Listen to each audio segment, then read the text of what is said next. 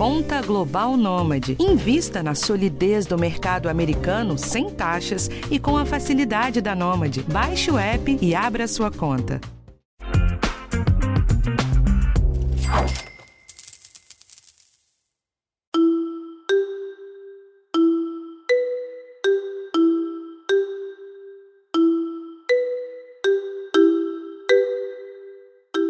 Novo, vida nova. Essa é uma das frases que mais ouvimos em época de fim de ano, não é mesmo? E não é à toa. Com a chegada de um novo ano, é comum que as pessoas se encham de esperanças e boas energias para o período que está por vir. E uma das áreas da vida que sempre entram no bolo das renovações é a financeira. Por isso, neste episódio, eu vou falar sobre as regras básicas da organização financeira para começar o ano com o pé direito e conquistar uma relação mais saudável com o dinheiro ao longo de 2024. Eu sou a Bruna Miato e esse é o podcast de educação financeira do G1.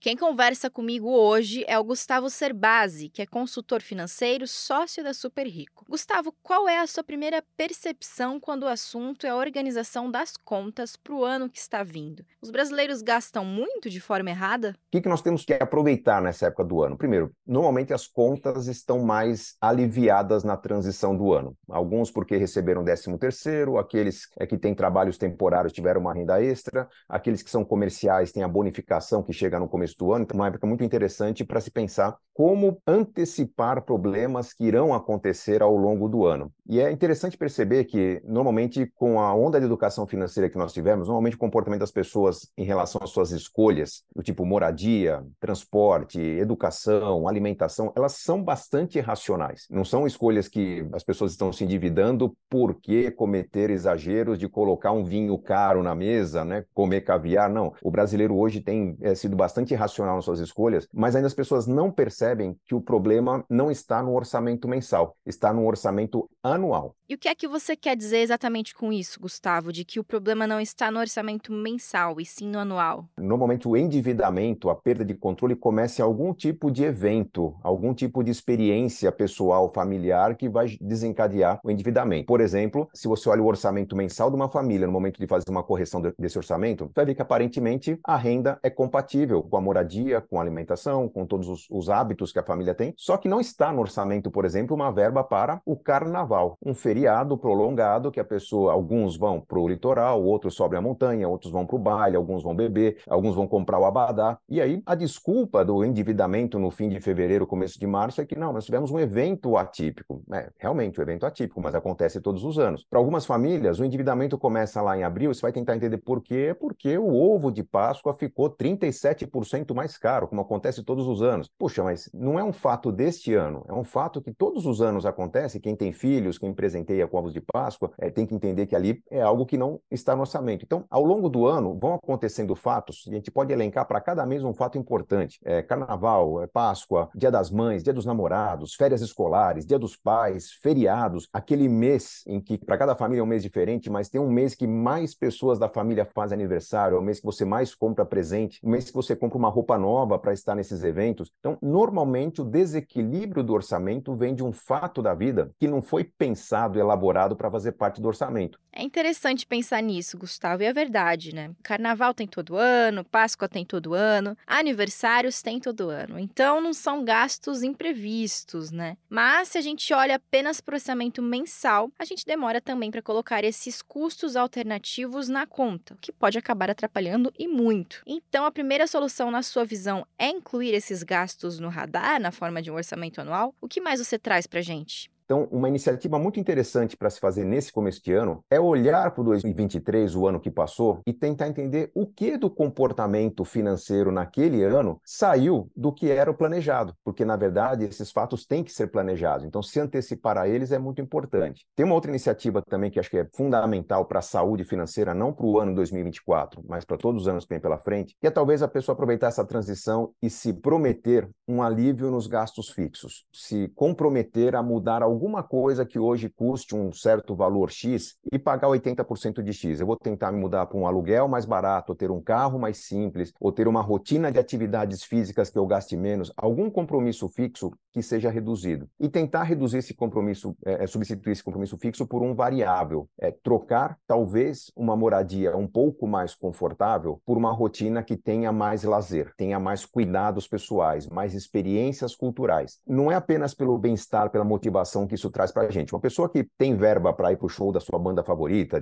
cuidar do seu cabelo, né, de, de renovar o guarda-roupa a cada três, quatro meses, essa pessoa é mais feliz. Ela está menos preocupada com os desequilíbrios da vida porque ela tem uma energização que vem desses momentos. Mas tem um outro aspecto muito importante que é o fato de que quando você é, talvez lamente ter uma casa, um meio de transporte mais simples do que supostamente você poderia ter, você não se sente confortável em casa. É uma casa para dormir, mas você tem verba para sair dessa casa e experimentar o circuito cultural da sua cidade, você tem verba para visitar familiares, conviver com pessoas, ir a um happy hour. Você, além da motivação, tem um, o elemento estratégico da flexibilidade. Se acontecer um imprevisto, um problema, ter que comprar um medicamento, um convite para ser padrinho de casamento, você tem que comprar um presente, ou um convite que o seu empregador fez para você fazer um curso, tem que pagar parte desse curso, você pode cancelar um item de lazer, você pode cancelar um item cultural e assumir esse imprevisto. Orçamentos com menos gasto fixo e mais gasto variável são orçamentos que se adaptam melhor às novidades da vida. E a maioria das pessoas que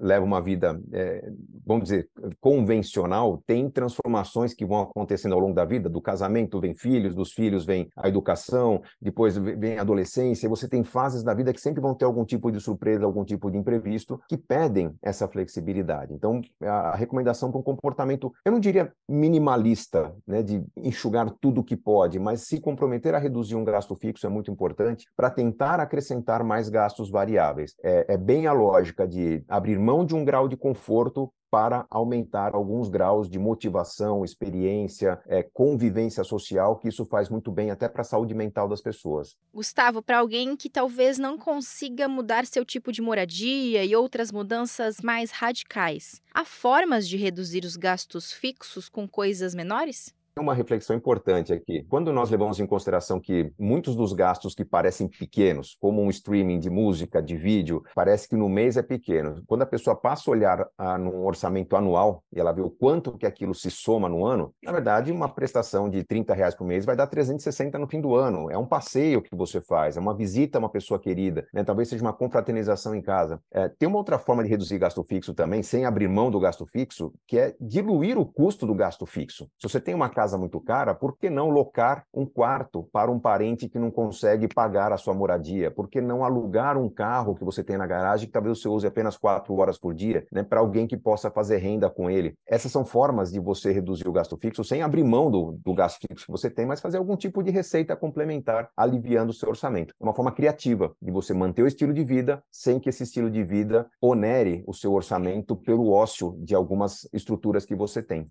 Então, mapeados todos os gastos fixos que podem ser reduzidos e já colocando na conta os eventos que acontecem todos os anos, você considera que um bom orçamento, para quem está começando a olhar para isso agora, é aquele que inclui tudo que já está previsto de gastos e deixa uma gordurinha para as despesas variáveis? Bom orçamento faz com que os gastos variáveis sejam um compromisso fixo no orçamento. Por exemplo, eu tenho 20% do meu orçamento para moradia, 15% para saúde, 20% para educação, e eu posso ter 10% ou 15%, por exemplo, para aquilo que eu vou chamar de lazer, ou coisas em geral que me fazem bem. E aí eu vou abrir mão dessa disciplina quando surgir algum fato que se traduza como um imprevisto, algo inesperado que acabe é, exigindo que eu retire dinheiro de, de outra fonte. Quando a pessoa tem um colchão chamado gasto gasto variável, que é sua verba para lazer, cuidados pessoais, qualidade de vida, ela consegue tirar dessa verba o orçamento para imprevistos, preservando os planos de longo prazo. Então, esse orçamento, essa vida mais simples que a gente convida as pessoas a terem, um custo fixo um pouco menor, é, que é fora do convencional, geralmente as pessoas tentam maximizar o conforto oferecido para a família. Quando a gente convida as pessoas a abrirem mão desse custo fixo, nós estamos convidando para uma vida mais simples, mas que seja uma vida simples mais rica em experiências, que a verba da qualidade de vida, do gasto variável permite permite proporcionar, e mais rica também concretização de sonhos, porque eu dou mais certeza para o planejamento de longo prazo, que pode ser um plano de previdência, pode ser o compromisso que eu estou assumindo para o intercâmbio de um filho, para uma viagem que eu queira fazer no futuro, mas são sonhos que eu vou concretizar e que com essa disciplina acabam sendo uma forma de eu ter um, vamos dizer que vou criar o hábito de construir sonhos, eu vou me habituar à rigidez nesse compromisso de fazer um sacrifício por um certo tempo, cuidar do meu investimento, celebrar o sonho. Geralmente, quando um sonho dá certo, eu quero, um próximo ciclo de tempo, construir um próximo sonho, porque eu sei que há um mecanismo correto para isso. Quando as pessoas começam a construir sonhos, mas esses sonhos são destruídos por imprevistos, o que se constrói é um desânimo, né? uma certa resignação, no sentido de poxa, mas não adianta ficar sonhando com possibilidades que não vão acontecer, que minha vida é cheia de imprevistos. Espera só um pouquinho que eu já volto com mais dicas do Gustavo Cerbasi. Ainda falando de orçamento, Gustavo, um comentário que eu já ouvi de muita gente em diferentes situações é que, com todos os gastos que temos no dia a dia, às vezes incluir um grande objetivo na conta se torna uma realidade muito distante e difícil de alcançar. É como se, ao olhar para o quadro de despesas e ver que não sobra muito por mês, a pessoa deixasse para lá o sonho de fazer alguma viagem, um curso ou qualquer coisa do tipo, porque fica frustrada. Você tem alguma dica para isso?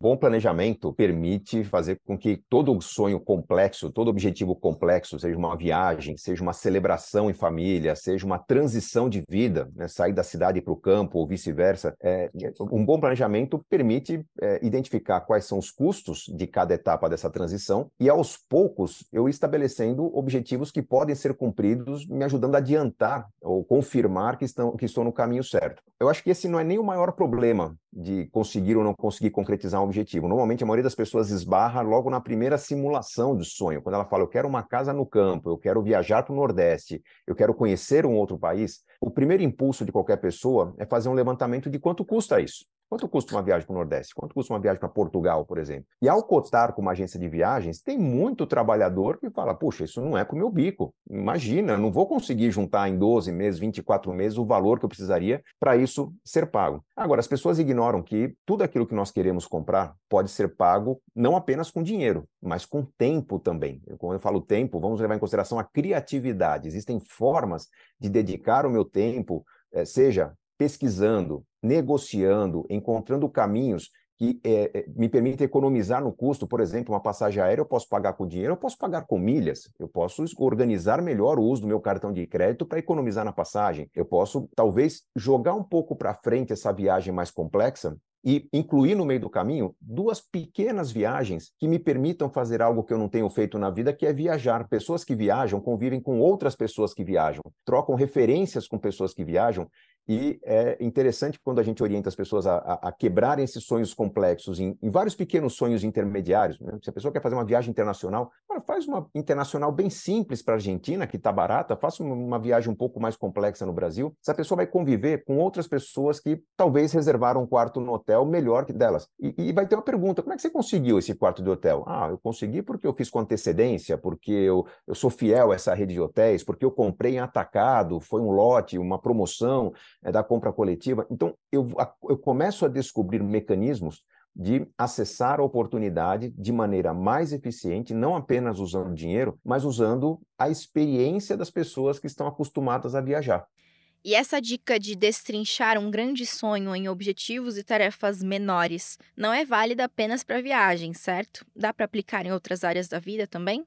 Todas as áreas da vida nós conseguimos ter algum tipo de melhoria relacionada à pesquisa ou à criatividade. Por exemplo, conhecimento. Eu quero adquirir um curso que tem um preço absurdo, um preço que supostamente eu não consigo pagar. Olha, se você se cadastrar no site da instituição que ministra esse curso, se você fizer algum curso de extensão, algum curso prévio, né, relacionado a essa área, tiver contato com os professores, se relacionar com professores, com a área acadêmica dessa instituição, muito provavelmente você vai receber algum tipo de desconto, vai ter o convite de alguma forma facilitada de participar de cursos que a maioria das pessoas participa pagando. Experiências que não têm a ver com conhecimento, por exemplo, aquisição de um carro esportivo. Tem muita gente que quer um carro melhor, um carro mais potente. Tecnicamente não é um meio de transporte, é um brinquedo. Né? Essas pessoas talvez ignorem que é possível você alugar um carro esportivo para ter uma diária de experiência no, no autódromo. É algo que vai custar muito menos do que o IPVA de um carro esportivo, que muitas vezes não vai sair da garagem por medo, porque ele é muito caro, porque ele raspa nas lombadas e, e valetas, é, e vai ser uma dor de cabeça para aquela pessoa que às vezes acha que realizou um sonho, mas ela comprou algo que não vai ser prático para ela. O envolvimento com os projetos, o envolvimento com as possibilidades de desfrutar das coisas, alugar, né?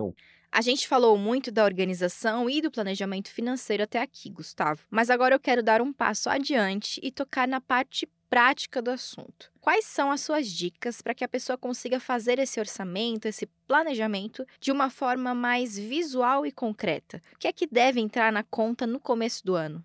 Não faltam ferramentas interessantes para ajudar a organizar o orçamento. Tá?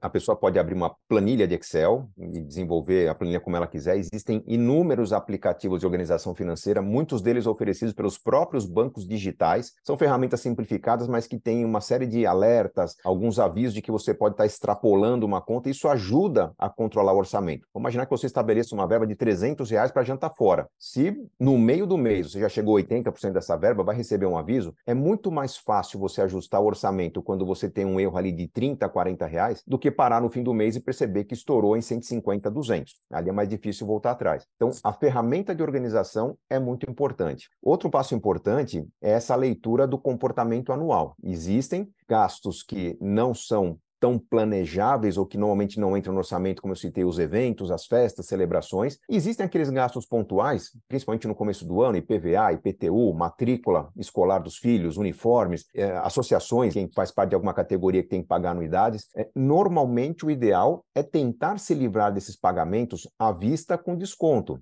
mesmo que o desconto não seja tão generoso. A conta que as pessoas fazem, nossa, mas a taxa Selic está acima dos 10% ao ano, o desconto é de 8%. Lembre-se que tudo que você compra parcelado está engessando suas escolhas lá na frente, está aumentando o seu gasto fixo, e que se lá na frente acontecer um imprevisto e 99% do seu orçamento está comprometido, a única solução é fazer uma dívida. Quando você tem um orçamento mais flexível, você consegue lidar melhor com os imprevistos. Se antecipar essa situação é, dos gastos pontuais e tentar pagar à vista é muito interessante. E vale lembrar que que verão e começo de ano não trazem apenas aqueles gastos como IPVA, IPTU e material escolar, mas também os gastos das férias, presentes, passeios e tantas outras coisas, não é, Gustavo? Um outro passo importante: nós estamos num período em que muitas famílias estão lidando com as férias escolares, um momento em que filhos estão em casa e querem consumir um passeio, um picolé, alguma novidade. É, eu acho muito importante lembrar né, que desde o começo de dezembro, quando começam as confraternizações, há um impulso de generosidade nas, na vida das pessoas, há um impulso de celebração que nas férias é, é acaba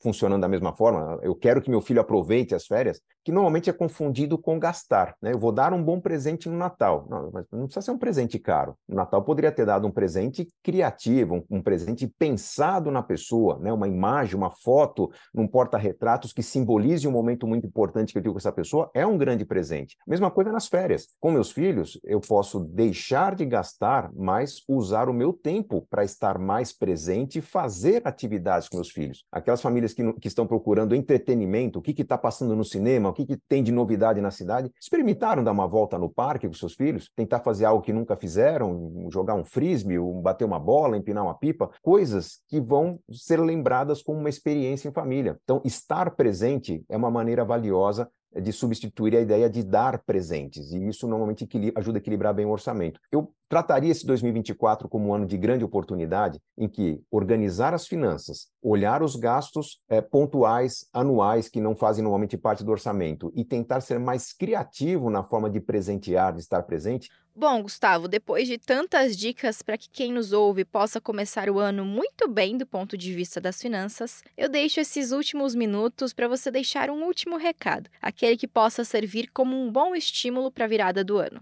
Eu acho que um ponto importante a ressaltar é que, a partir do momento que nós decidimos ter uma vida financeira mais equilibrada, isso por si só é um fato novo na vida. Né? Eu tenho que dar uma atenção especial. É, pode parecer para as pessoas trabalho demais, cuidar do orçamento diariamente no começo, dar uma atenção regular para as contas, consome tempo, não é algo prazeroso como assistir a televisão ou sair de casa, mas é uma disciplina que se paga bem com o hábito que nós vamos construir. Normalmente essa transição exige um cuidado, exige uma atenção redobrada diária, eu diria que por dois, três meses. É um processo de transição que, a partir de um certo ponto que você começou a controlar seu orçamento, você começa a automatizar algumas, alguns hábitos, automatizar as lembranças de gastos que você costumava esquecer. E aos poucos esse orçamento vai funcionando automaticamente na sua cabeça. Você não precisa manter esse hábito por muito tempo. O que eu recomendo? Um exercício intenso, por algumas semanas, alguns meses, até conseguir adquirir essa disciplina que, por força do hábito, ela passa a fazer parte da nossa vida. Bom, gente, esse foi o episódio de hoje e o último de 2023. Muito obrigada pela companhia ao longo desse ano e logo menos no próximo 8 de janeiro estaremos de volta por aqui com novos temas para você. O podcast de educação financeira está disponível no G1, no Globoplay ou na sua plataforma de áudio preferida. Não deixe de seguir o podcast no Spotify, na Amazon ou de assinar no Apple Podcasts. Você também pode se inscrever no Google Podcasts, no Castbox ou favoritar na Deezer. Assim você você recebe uma notificação sempre que um novo episódio estiver disponível. E não deixe de avaliar o podcast na sua plataforma preferida. Isso ajuda esse conteúdo a chegar para mais gente. Eu sou a Bruna Miato, assino o roteiro e produção desse episódio. E a edição é da Ellen Menezes. Um abraço e até a próxima.